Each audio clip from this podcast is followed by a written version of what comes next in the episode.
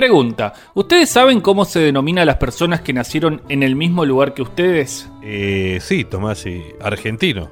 Yo soy argentino. Ta, pero no me estás entendiendo. Yo, por ejemplo, soy argentino, soy bonaerense y soy moronense. Ah, vos decís los gentilicios. Los gentilicios. Ah, yo sé bastante sobre gentilicios. El adjetivo gentilicio viene del latín gentilicius, que deriva de gentilis, que significa que pertenece a una misma nación o a un mismo linaje.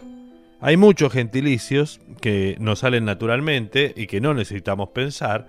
A nadie se le ocurre que argentino o argentina puede ser argentinense, por ejemplo.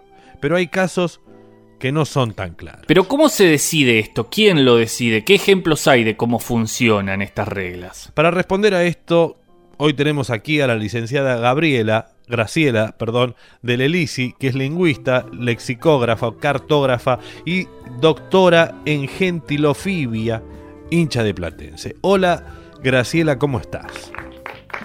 Hola, gracias por invitarme, a pesar de que les quise cobrar. Graciela, nos dice la producción que sos la persona indicada para respondernos todo lo que queremos saber sobre los gentilicios. Exactamente. Dediqué mi vida a estudiar este tema, que no le importa a nadie que no sea falopero, la verdad.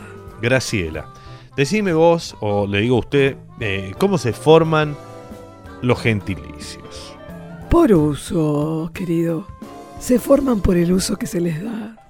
Se usan por frecuencia de uso, digamos, y cuando determinada palabra se asienta en el uso popular, los hablantes ya saben que ese y no otro es el gentilicio correcto.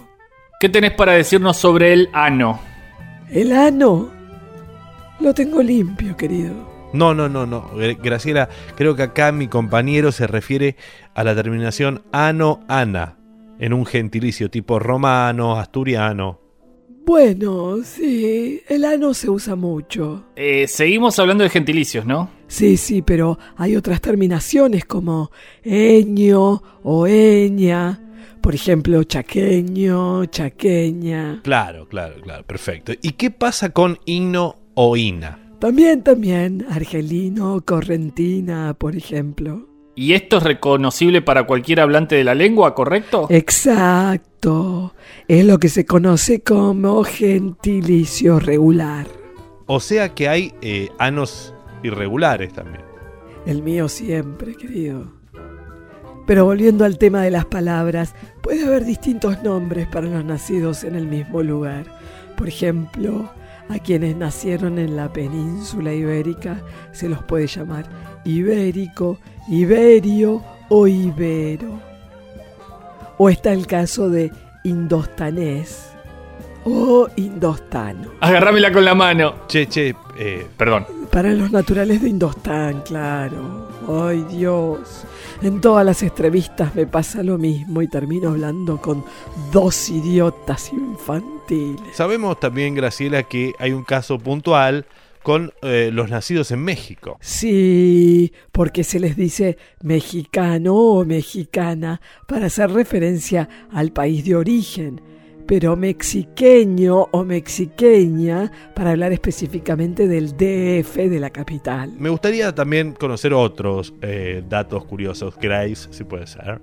Ay, no me digas Grace, por favor, odio que me digan Grace. Perdón, eh, me, me zarpé. Bueno, mira, hay casos curiosos, claro, porque hay ciudades en distintos lugares que tienen el mismo nombre, ¿no? Así a las personas nacidas en Santiago del Estero las llamamos santiagueños y santiagueñas, pero los nacidos en Santiago de Chile son santiaguinos y santiaguinas. Y quienes nacieron en Santiago de Cuba son santiagueros y santiagueras. Bien, Gracielita, para ir terminando. Me cago en la puta madre, no me digas Gracielita, que ya soy una vieja con las tetas caídas, como para que me digas Gracielita.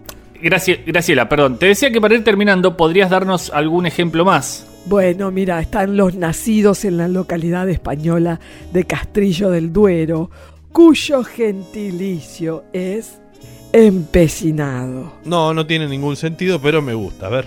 Podemos decir, Graciela, estamos hablando con la especialista Graciela de Lelisi, que los gentilicios se definen por su uso, que son más o menos arbitrarios, es decir, que no hay una reglamentación sobre qué gentilicio tiene que terminar de qué manera, y que son un ejemplo muy claro de la vitalidad de la lengua, de cómo la circulación de usos y costumbres puede llegar a cristalizarse en una normativa posterior, ¿correcto? Mi ano no lo habría dicho mejor.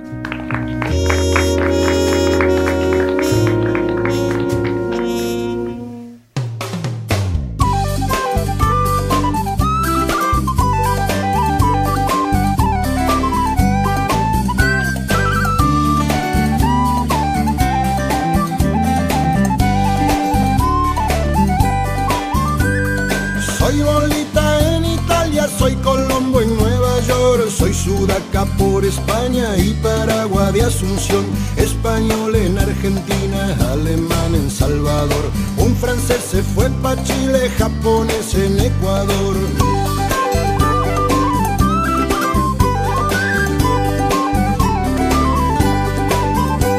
El mundo está mueblado con maderas del Brasil y hay grandes agujeros en la selva misionera. Europa no recuerda de los barcos que mandó, gente herida por la guerra, esta tierra la salvó. Si me pedís que vuelva otra vez donde nací, yo pido que tu empresa se vaya de mi país y así será de igual a igual. Y así será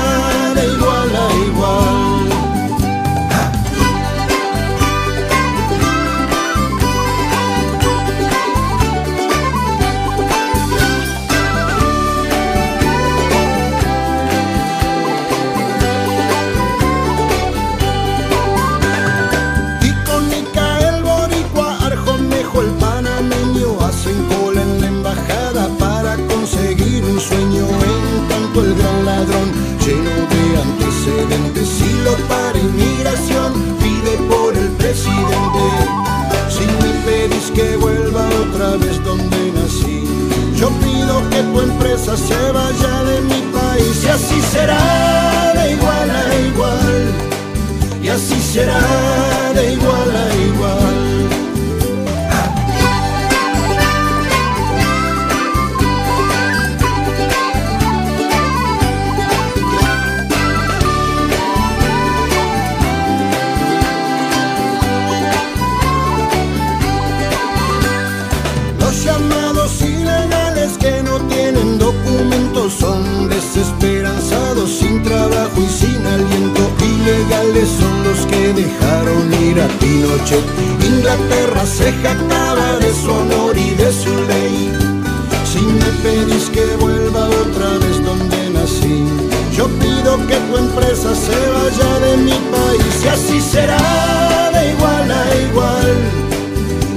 será